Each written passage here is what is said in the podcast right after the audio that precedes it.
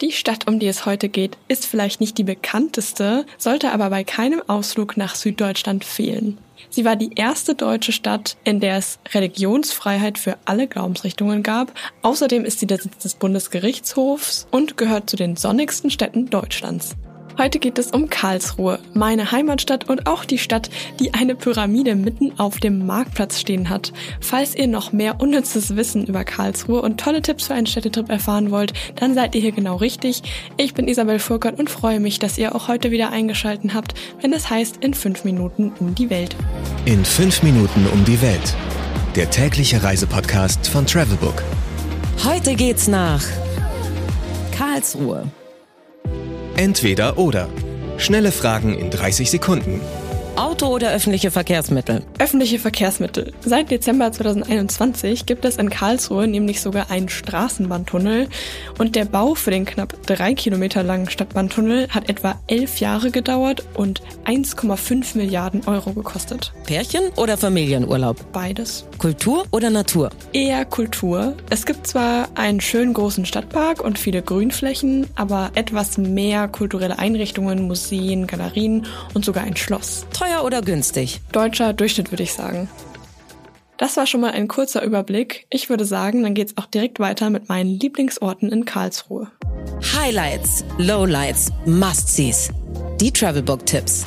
Was ist ein Highlight? Das Karlsruher Schloss und der riesige Schlossgarten waren eigentlich immer so meine Lieblingsplätze. Das Schloss liegt mitten in der Stadt und ist mit seiner grellgelben Farbe kaum zu übersehen. Es besitzt sogar einen Aussichtsturm, der für Besucher geöffnet ist. Von da oben hat man einen tollen Blick auf den sogenannten Karlsruher Fächer. Das sagt man so, weil insgesamt neun Straßen strahlenförmig vom Schloss ausgehen und das dann aussieht wie ein Fächer. Was man unbedingt tun sollte. Was ich jedem empfehlen kann, ist, die Schlosslichtspiele des Karlsruher Schloss zu besuchen. Die finden von August bis Oktober jeden Abend statt. Dabei werden Lichtshows von verschiedenen Künstlern auf die Fassade des Schlosses projiziert und das Ganze wird von dramatischer Musik und passenden Soundeffekten begleitet und ist außerdem komplett kostenlos. Mein persönlicher Geheimtipp.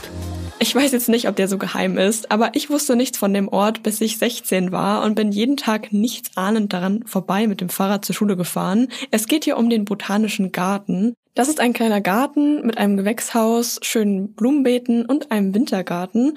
Und da kann man sich einfach schön auf einer Bank ausruhen und die schönen Blumen bestaunen. Und das ist übrigens auch der einzige Ort der Innenstadt, an dem es eine kostenlose Toilette gibt. Welcher ist der beste Spot, um den Sonnenaufgang zu beobachten?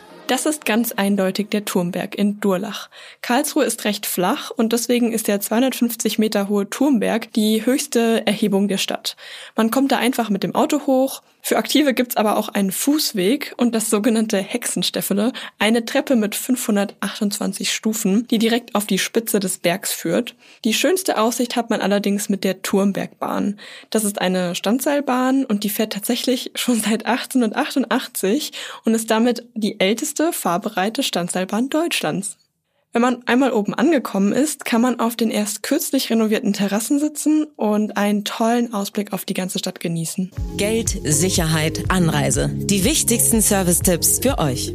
Was macht man am besten, wenn es regnet? Da Karlsruhe viele Museen, Galerien und auch ein großes Einkaufszentrum besitzt, fällt es einem nicht schwer, ein alternatives Programm bei Regen zu finden. Ich finde, das Naturkundemuseum ist immer einen Ausflug wert.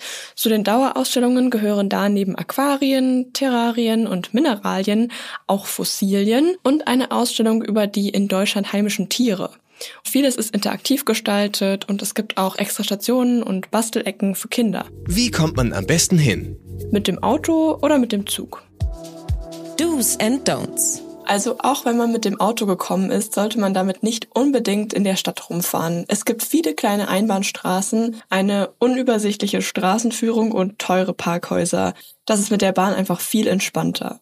Fun Fact an dieser Stelle, der sogenannte Todeskreisel hat es sogar in das Extra 3 Format realer Irrsinn geschafft, weil der so chaotisch ist. Und du nach coolen Events Ausschau halten ist immer eine gute Idee. Auf der Bühne des Schlachthofs oder im Substage treten regelmäßig mehr oder weniger bekannte Bands, Musiker oder Comedians auf. Nebenan befindet sich auch der Karlsruher Messplatz. Da findet mehrmals im Jahr die Mess statt. Ein Jahrmarkt mit Riesenrad und Achterbahnen und manchmal ist da auch ein Flohmarkt oder ein Zirkus. So, das war's mit der heutigen Folge von In 5 Minuten um die Welt. Mein Name ist Isabel Furkert. Ich hoffe, ich konnte euch die Highlights Karlsruhes etwas näher bringen und für einen Städtetrip in Badens Großstadt begeistern. Es folgt noch ein kurzer Ausschnitt aus dem Botanischen Garten. Danke fürs Reinhören und bis zum nächsten Mal. 15 Sekunden Auszeit